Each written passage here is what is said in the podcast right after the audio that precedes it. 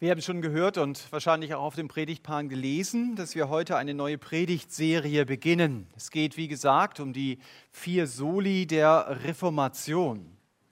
Also um die vier Kernaussagen, die mir helfen zu verstehen, darum soll es in meinem Leben gehen, damit sich Gott über mein Leben freuen kann.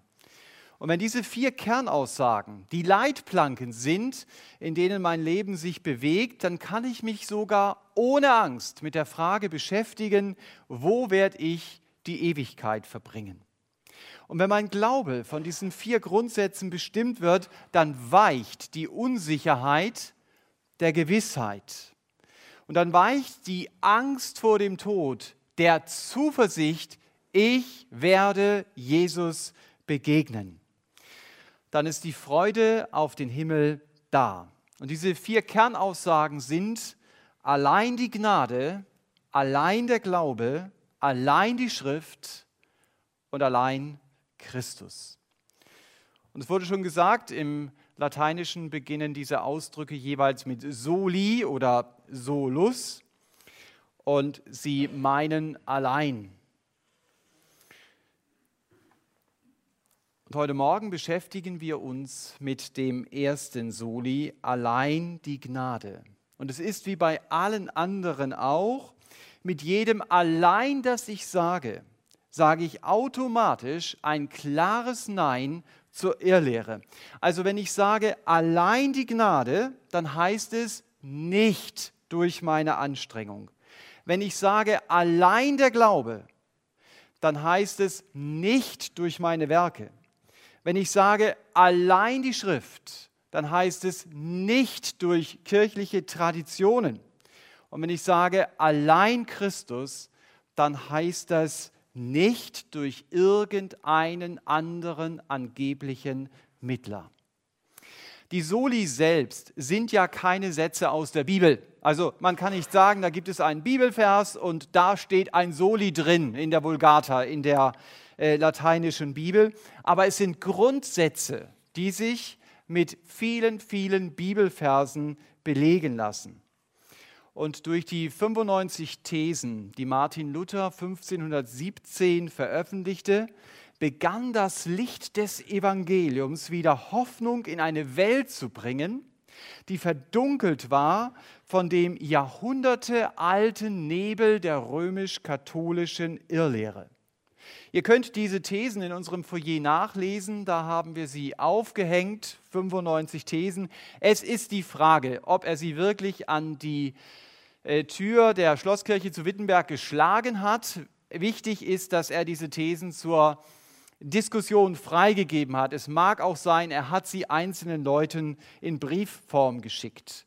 Aber Martin Luther war nicht der Erste, der den Mut hatte, der Irrlehre mit dem Wort Gottes entgegenzutreten.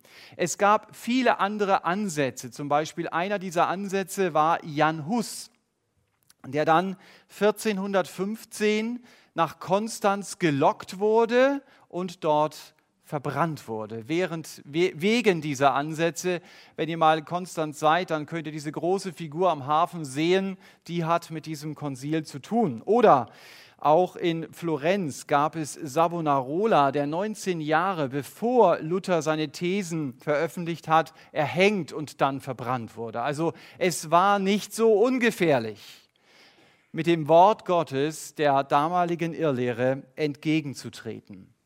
Luther war nicht der Einzige, der diesen Dingen entgegentrat, er war auch nicht der einzige Reformator. Gott gebrauchte ihn neben Zwingli, er gebrauchte ihn neben Calvin, die das Anliegen der Reformation teilten. Reformation heißt ja Wiederherstellung, Erneuerung, also eine Zurückführung zu dem, was war, ein Zurück zum Wort Gottes, weg aus kirchlichen Traditionen, die sich ganz weit vom Wort Gottes entfernt hatten. Luther hat also wie ein Archäologe das wertvolle Gefäß des Evangeliums aus dem Schutt der katholischen Irrlehre wieder ausgegraben und es wieder in seinem alten Glanz in den Mittelpunkt gestellt. Und Auslöser war der Ablasshandel, gegen den Luther schrieb. Also wenn ihr seine Thesen lesen werdet dort im Foyer, dann werdet ihr merken, dieses Wort kommt immer wieder vor, Ablass. Ablass ist der Glaube, ich kann ein Papier kaufen und durch dieses Papier, das ich kaufe, das ich bezahle, kann ich der Strafe für meine eigenen Sünden entgehen. Ablass ist auch die falsche Überzeugung, ich kann meinen verstorbenen Verwandten, die angeblich im Fegefeuer sind, durch den Kauf so eines Papieres helfen, ihre Plagen, die sie dort erleben, zu verkürzen.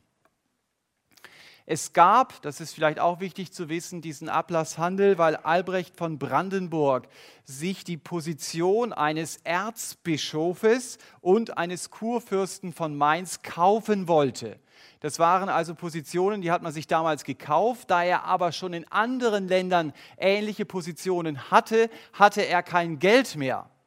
Das gibt es auch heute manchmal und deswegen hat er sich das Geld beim Bankhaus Fugger geliehen. Aber Geld, das man sich leiht, muss man auch zurückzahlen und deswegen kam man im Wesentlichen auf die Idee des Ablasses. Und man hatte sich ausgerechnet, wenn wir acht Jahre lang Ablasspapiere verkaufen, dann müsste eigentlich der schöne Prinz von Brandenburg äh, schuldenfrei sein. Und ein Teil dieser Rückzahlung, also was man einfach äh, von diesem Ablass bekommen hat, ähm, der ging natürlich an das Bankhaus Fugger, einschließlich der Zinsen, und die andere Hälfte, die bekam der Papst. Deswegen war bei diesen Ablasswerbekampagnen natürlich immer ein Bediensteter des Bankhauses Fugger dabei damit er auch gesehen hat, das ist Geld, das wir auch tatsächlich bekommen. Als Luther sich dann gegen den Kardinal Cajetan verantworten muss in Augsburg, findet das, wie soll es anders sein, natürlich auch im Bankhaus der Fugger statt. Das war ja ihr Stammsitz. Es ging um ihr Geld. Äh, und der Papst hat durch seinen Beschluss dass eben der Ablass meine Sünden wegnimmt, diese ganze Sache ins Rollen gebracht. Also er hat die Werbekampagne dafür gemacht und dafür ging die andere Hälfte nach Rom und er konnte eben Michelangelo und andere Leute bezahlen, dass sie ihm halfen, den Petersdom zu bauen. Das ist also mal so der geschichtliche Teil. Und diese Praxis von damals, durch mein Tun, kann ich der Strafe für meine Sünde entgehen hat nicht nur acht Jahre gedauert. Die dauert bis heute an. Es ist der, äh, die Uninformiertheit von vielen evangelischen Leuten, dass sie denken, Ablass war damals. Wenn ihr in Rom seid, dann empfehle ich euch mal, schaut mal bei der Scala Sancta vorbei, bei der heiligen Treppe. Und ihr werdet sehen, wie heute Menschen diese Treppe auf ihren Knien hochkriechen, um Vergebung der Sünden zu bekommen.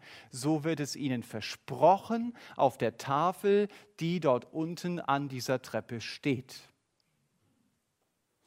Oder wenn ihr mal in Altötting seid, dann geht doch mal in der Gnadenkapelle vorbei. Da rutschen Leute um diese Gnadenkapelle herum mit Kreuzen auf ihrem Rücken, um genau das zu erleben, dass Sünde vergeben wird. So steht es in der Gnadenkapelle, weiß auf schwarz, muss man sagen, ähm, dass ich Vergebung der Sünden bekomme, wenn ich hier eben das tue und mit Maria in Einklang bin scheint für uns Menschen sehr attraktiv zu sein. Dass wir Sünde abarbeiten können. Wenn wir das nämlich können, dann ist das eine unausgesprochene Aussage, ich bin doch nicht so unverbesserlich schlecht, wie die Bibel es mir sagt. Ich meine, ich habe eine Waage, da sind die schlechten Taten, und dann packe ich auf die andere Hand die guten Taten und irgendwann gleicht sich das aus. Aber Gott sagt sehr energisch, du kannst nichts ausgleichen. Du kannst Sünde nicht abarbeiten. Wenn Gott mir nicht gnädig ist, dann bin ich für ewig verloren. Das ist die ganz heftige Wahrheit über mein Schicksal. Ich habe nicht den Hauch einer Chance, die Ewigkeit mit Gott zu verbringen, egal wie ich mich auch anstrenge. Wenn es einen Weg geben würde, Sünde in meinem Leben ungeschehen zu machen, dann hätte der Herr Jesus nicht an so einem Kreuz sterben müssen. Ich bin der Grund für seinen Tod. Ich bin so hoffnungslos verloren, wie ein Mensch nur verloren sein kann. Gott ist unerreichbar für mich. Und wenn ich Jesus in meinen Gedanken am Kreuz sehe, dann beginne ich zu ahnen, wie schrecklich meine Sünde ist. Und da beginne ich zu ahnen, wie groß der Riss zwischen Gott auf der einen Seite und mir auf der anderen Seite ist. Wenn die Bibel von Sünde redet, dann redet sie auch von meinem moralischen Versagen, also von meinem Egoismus, der andere verletzt, oder meinen außerehelichen sexuellen Fantasien, in denen Menschen zu Lustbefriedigungsobjekten degradiert werden. Oder wie ich Geld diene, als wäre es ein Götze in meinem Leben und ihm sogar Beziehungen und Überzeugungen opfere. Das alles meint die Bibel auch, wenn sie von Sünde redet. Aber sie meint vor allen Dingen meine Einstellung, ich will ohne Gott in meinem Leben unterwegs sein. Sie meint meine Haltung, Gott hat in den wichtigen Bereichen meines Lebens nichts zu sagen. Ich will nicht, dass Gott in mein Leben hineinredet. Das ist Sünde. Das ist die Sünde.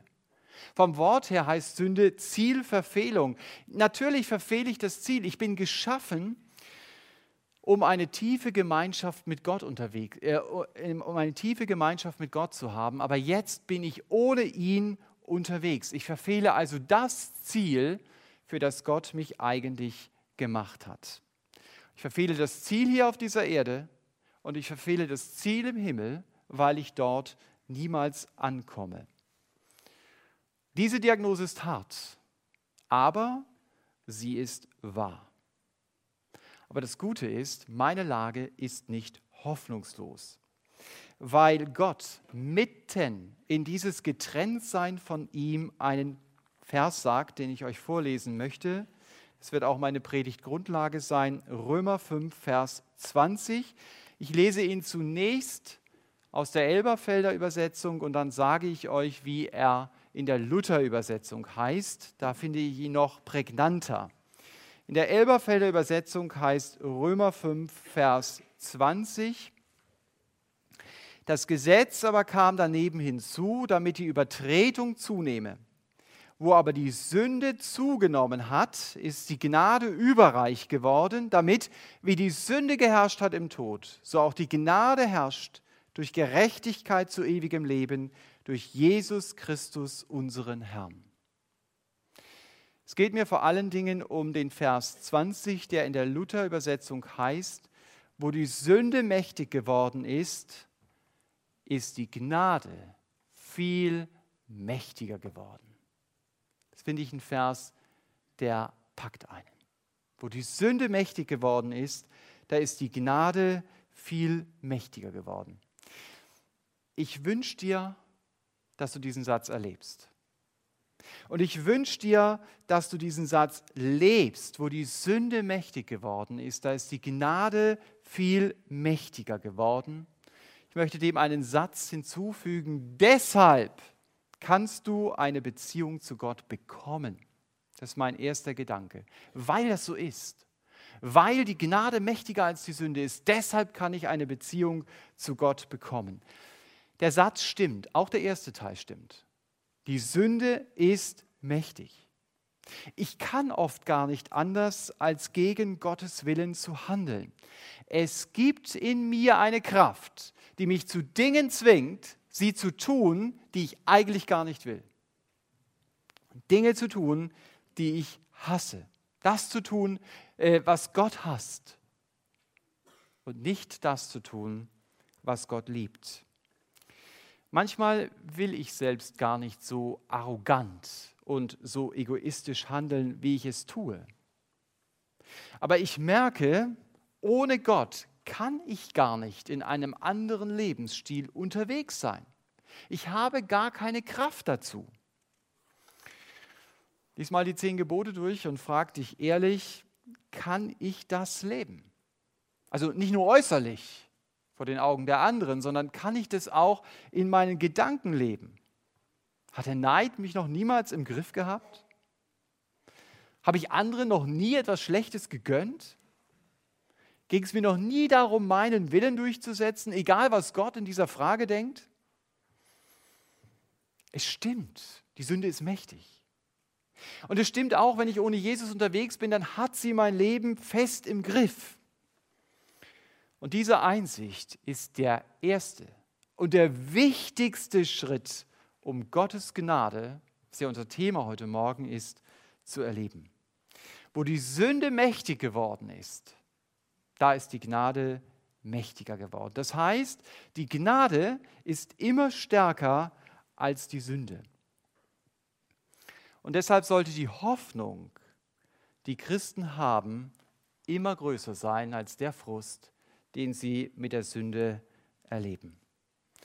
Gnade ist das Alleinstellungsmerkmal des Evangeliums. Das gibt es nirgendwo anders. Das ist das ganz Besondere am Evangelium. Gnade heißt, ich habe eine Sündenliste. Und auf dieser Sündenliste steht der Egoismus zum Beispiel. Oder da steht der Stolz drauf. Oder da steht das Vertrauen auf und dann setzt deine Sachen ein. Das könnten Mächte sein, es könnte Geld sein, was weiß ich. Also diese Liste ist ja unendlich fortgesetzt in unserem Leben. Und Gnade heißt, dass Gott diese Liste durchstreicht und sie nicht mehr als gültig ansieht. Das sind wir gewohnt, das so zu hören, aber das ist sehr spannend. Denn Gott ist ja gerecht. Er ist ja nicht wie ein Schiedsrichter, der sieht, da fault der eine den anderen und dem gibt er die rote Karte und bei dem anderen sieht er genau das gleiche Faul und er gibt keine Karte. Er sagt, ich übersehe das einfach oder ich streiche es hier einfach durch. Das ist ja sehr ungerecht. Die Liste gibt es ja. Es ist ja nicht so wie in einem Prozess, dass der Richter erstmal nachweisen muss, ist denn der Beklagte überhaupt schuldig? Stimmt, der Beklagte ist schuldig. Und der Beklagte wird verurteilt. Und der Beklagte muss eine Ewigkeit ohne Gott verbringen. Und trotzdem streicht Gott einfach durch. Das ist Gnade und er bleibt gerecht. Warum ist es so? Weil Gnade in Gottes Augen nicht einfach ein Straferlass ist, sondern Gnade in Gottes Augen ist ein Strafvollzug. Das bedeutet, dass diese Schuld, und so sagt es die Bibel an verschiedensten Stellen, an das Kreuz geheftet wird und dass der Herr Jesus diese Schuld trägt. Und weil er diese Schuld trägt, deshalb kann Gott die Sündenliste durchstreichen und deshalb kann der eigentlich Beklagte gehen. Deswegen ist das Evangelium wirklich im Blick auf die Gnade etwas Einzigartiges. Mir wird Schuld nachgewiesen und ich kann trotzdem gehen. Der Schuldige darf gehen. Und der Unschuldige muss die Strafe tragen. Das ist ein unfassbares Evangelium. Das widerspricht unserem Gerechtigkeitsempfinden total. Aber es ist wahr, weil die Initiative für dieses Leben nicht von uns ausgegangen ist, sondern sie ist von Gott selbst ausgegangen. Das ist die große Wahrheit des Evangeliums. Und deshalb wird auch in der Reformation zunächst erst einmal das zerbrochene Bild von Gott wieder zusammengesetzt und an die Wand gehängt.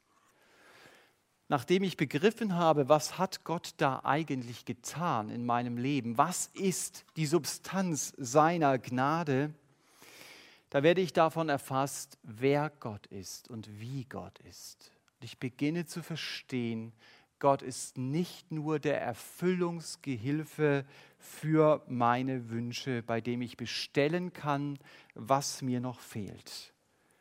Gott ist der, dessen Liebe ich nicht verstehen kann. Aber ich darf sie glauben. Was hat Gott an mir gefunden, dass er das getan hat? Dass ich seine große Liebe bin. Er kennt mich doch. Und trotzdem liebt er mich. Warum?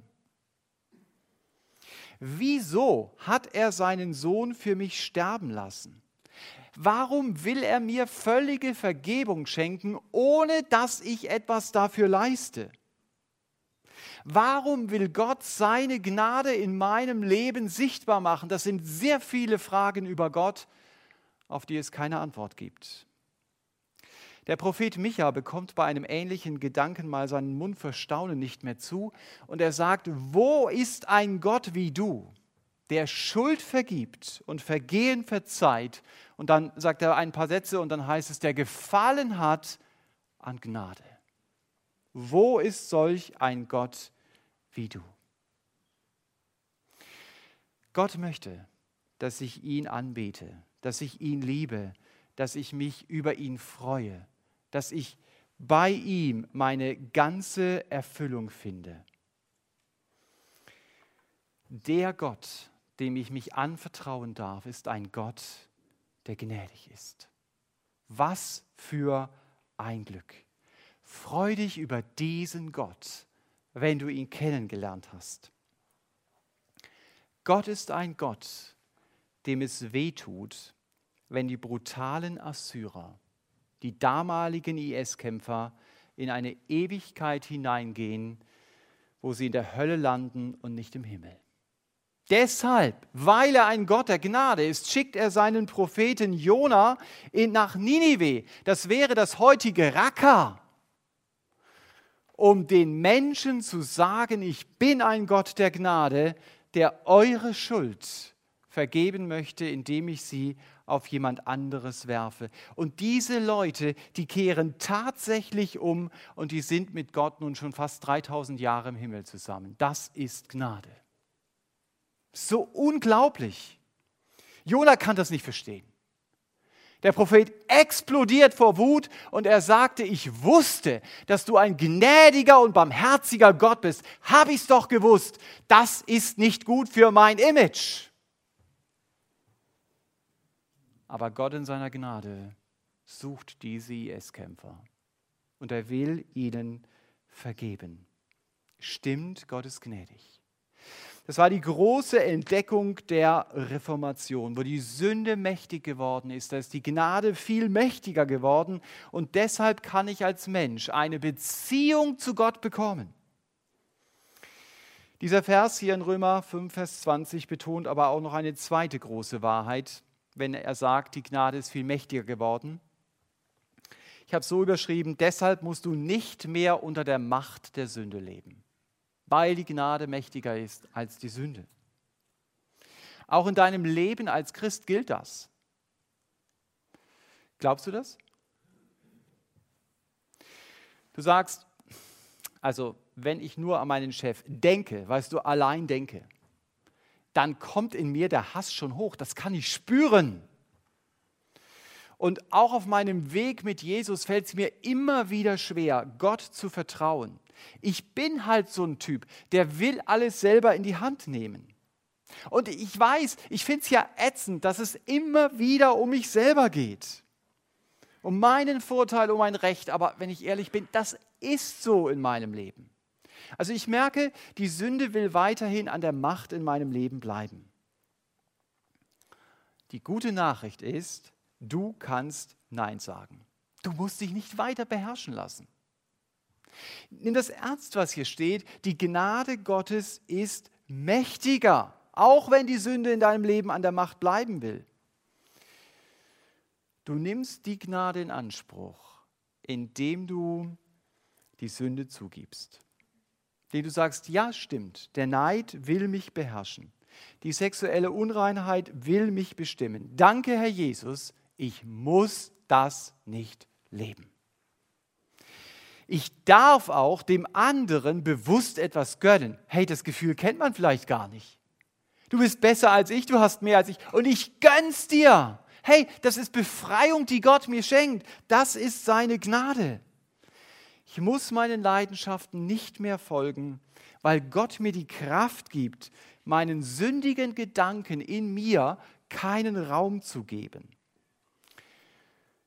Es ist so hilfreich, wenn ich in diesen Kämpfen nicht allein bleibe, sondern wenn ich mit anderen Christen bete. Vielleicht auch hier nach dem Gottesdienst. Hier stehen Leute nach dem Gottesdienst, die gerne mit dir beten oder du suchst dir einen Gebetspartner. Gott hat ein so großes Versprechen auf das gemeinsame Gebet gelegt. Und wenn ich weiß, der andere kämpft auch, dann macht es mir doch Mut, den Kopf nicht hängen zu lassen. Mensch, wir dürfen doch ehrlich sein zueinander. Ich finde es so schade, dass sehr oft in konservativen evangelikalen Gemeinden frommes Theater gespielt wird, damit der andere ja nicht schlecht von mir denkt. Das ist mir ganz wichtig. Und deshalb bleibe ich dann in meinem Kampf mit der Sünde alleine. Obwohl Gott mir doch so viele Mitchristen an die Seite gestellt hat, damit sie mich ermutigen und damit sie meinen Blick immer wieder auf Jesus hinlenken. Ich bin in einer Gemeinde groß geworden, in der war äußerlich alles perfekt, super. Klar hat man gesagt, ja, wir haben ja alle mit Sünde zu kämpfen. Aber wenn du nachgefragt hättest, mal sehr konkret und gesagt, okay, und welche Sünde ist es denn konkret, mit der du zu kämpfen hast? Ich glaube, dass du keine Antwort bekommen hättest.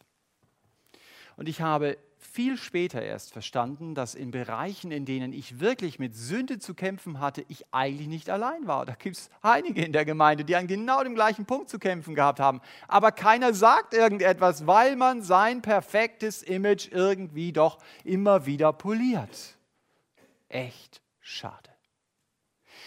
Die Sünde ist mächtig, das steht hier in diesem Text. Sie greift mich auch als Christen immer wieder an. Aber vergisst es nie, die Gnade ist mächtiger geworden. Und deswegen muss man sich immer wieder auch daran erinnern. Der Blick auf Jesus ist das so Entscheidende, dass ich weiß, er ist doch nicht umsonst gestorben, sondern ich darf sein Opfer für mich persönlich in Anspruch nehmen. Wer begreift, wie befreiend die Gnade ist, der kann sich mit Sünde in seinem Leben beschäftigen. Der muss Sünde aus seinem Leben nicht verdrängen oder totreden oder irgendwie da herumlaufen. Aber ich muss da nicht stehen bleiben. Ich darf und kann doch erleben, die Gnade ist mächtiger als die Sünde und deshalb muss ich nicht mehr unter der Macht der Sünde leben.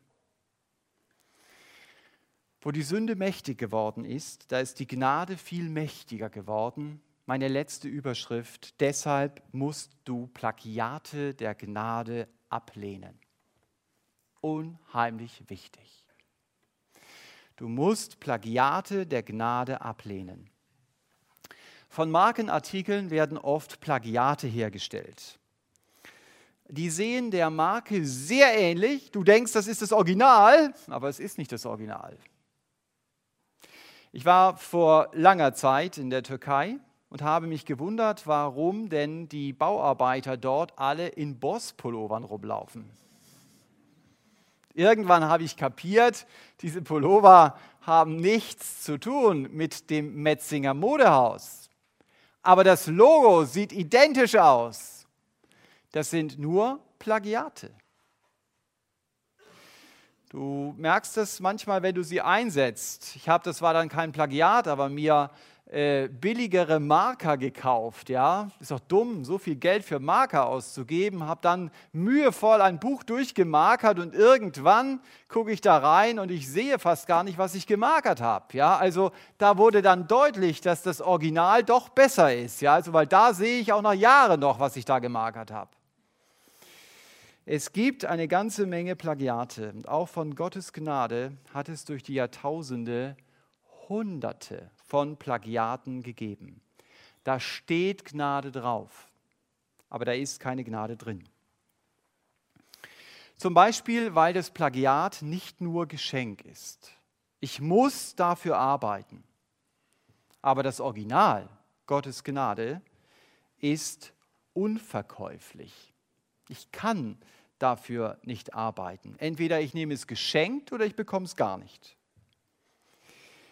Die katholische Kirche lehrt bis heute, dass es Gnade nur in einer Doppelpackung gibt.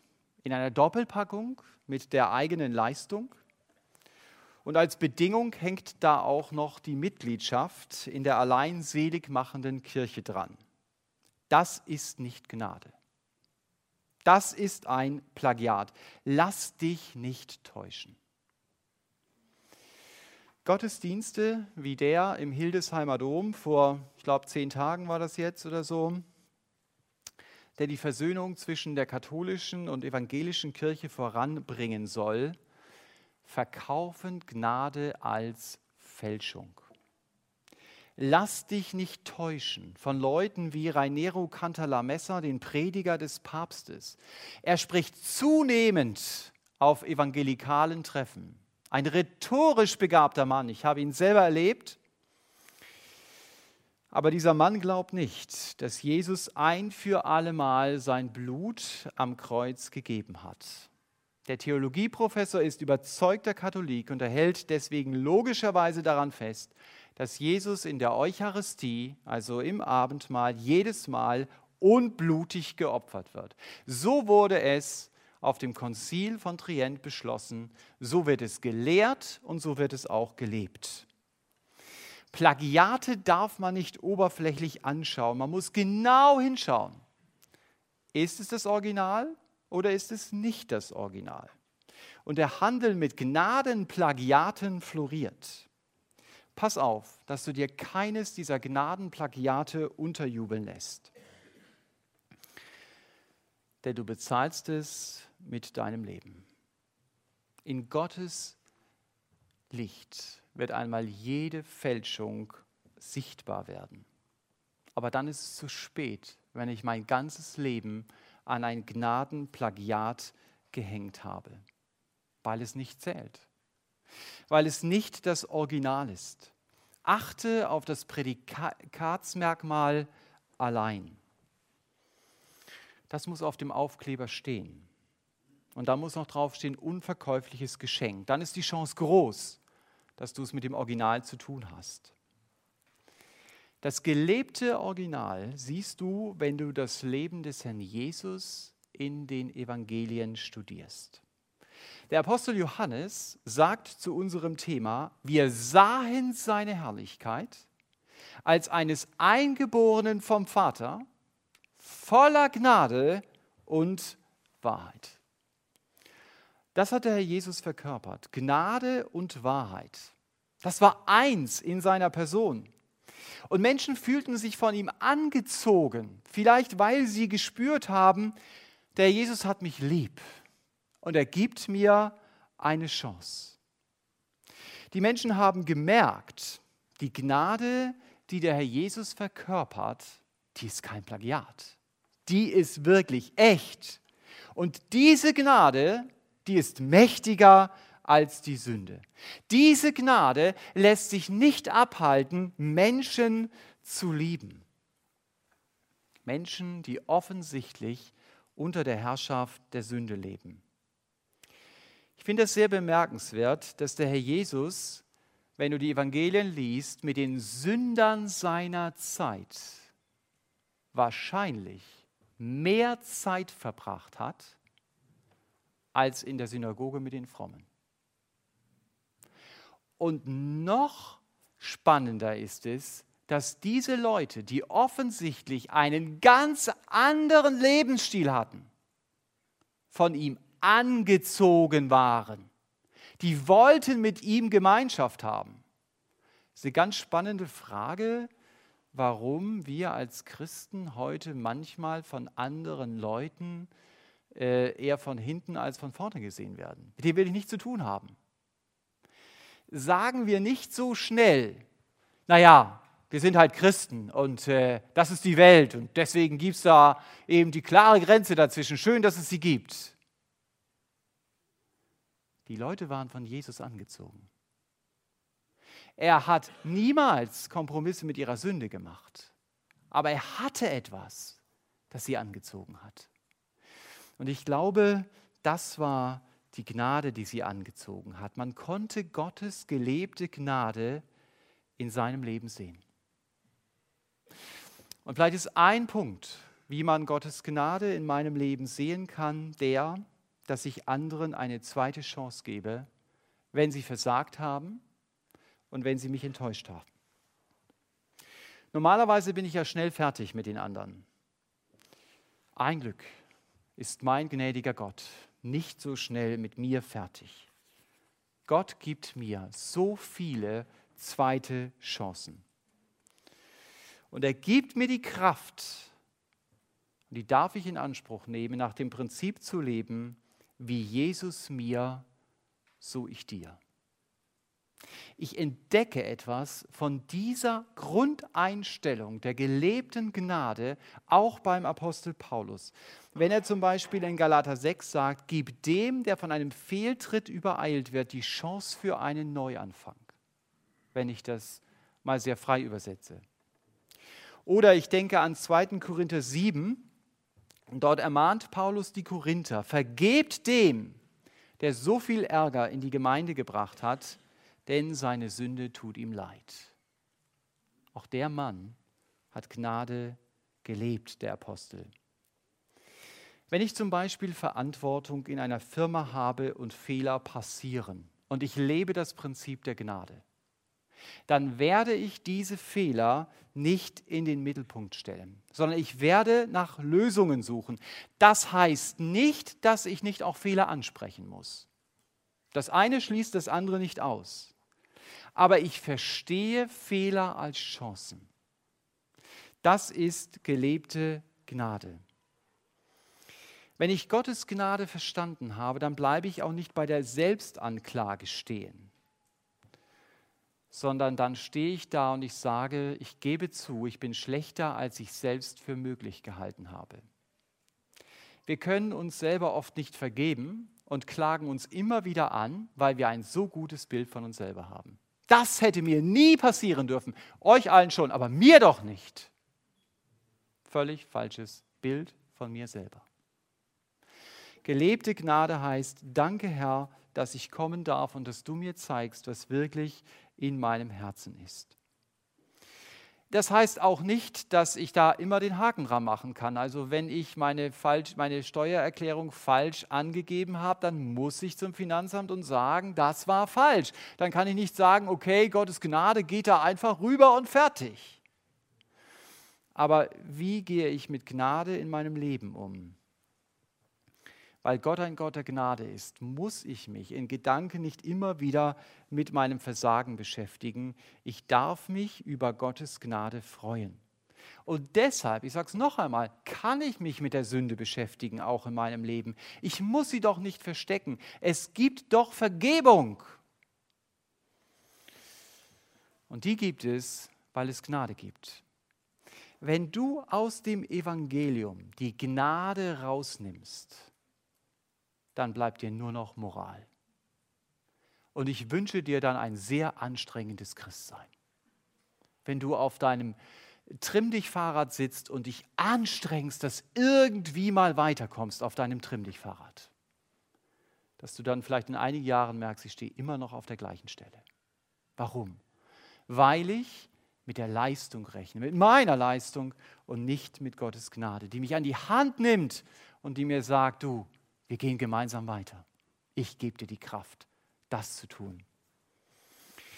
Gottes Gnade lässt mich jubeln. Denn wo die Sünde mächtig geworden ist, da ist die Gnade mächtiger geworden und deshalb kann ich eine Beziehung zu Gott bekommen. Das war der erste Punkt, den ich betont habe. Und wenn du noch ohne diese Gewissheit unterwegs bist, ich gehöre zu Gott, dann such das Gebet mit einem überzeugten Christen. Dann lass dir helfen, diese Beziehung zu Gott zu bekommen, zu diesem gnädigen Gott. Wo die Sünde mächtig geworden ist, da ist die Gnade mächtiger geworden. Und deshalb musst du nicht mehr unter der Macht der Sünde leben. Wenn die Sünde dich beherrschen will, dann rechne damit, die Gnade ist stärker. Das haben wir hier doch gelesen. Das Leben des Herrn Jesus in dir ist da und es will sichtbar werden und es will sich zeigen. Es will zeigen, wo die Sünde mächtig geworden ist, da ist die Gnade viel mächtiger geworden. Und weil das so ist, deshalb musst du Plagiate der Gnade ablehnen. Nicht überall, wo Gnade draufsteht, ist auch Gnade drin. Es gibt eine ganze Menge schädlicher Zusatzstoffe. Deshalb achte auf sola gratia, allein die Gnade. Und eine Warnung zum Schluss. Verlier dich bitte aber auch nicht bei der Plagiatsuche. Es gibt Leute, die ihr Leben investieren, um nach Plagiaten zu suchen. Verbring deine Zeit viel lieber damit, Gottes Gnade anderen gegenüber zu leben, indem du bekannt wirst als jemand, der nicht Fehler, sondern Lösungen betont, der andere nicht abschreibt, sondern ihnen Chancen gibt, weil Gott es mit mir genauso macht. Mensch, was ist das für ein Privileg, dass ich einen gnädigen Gott kennen darf? Amen.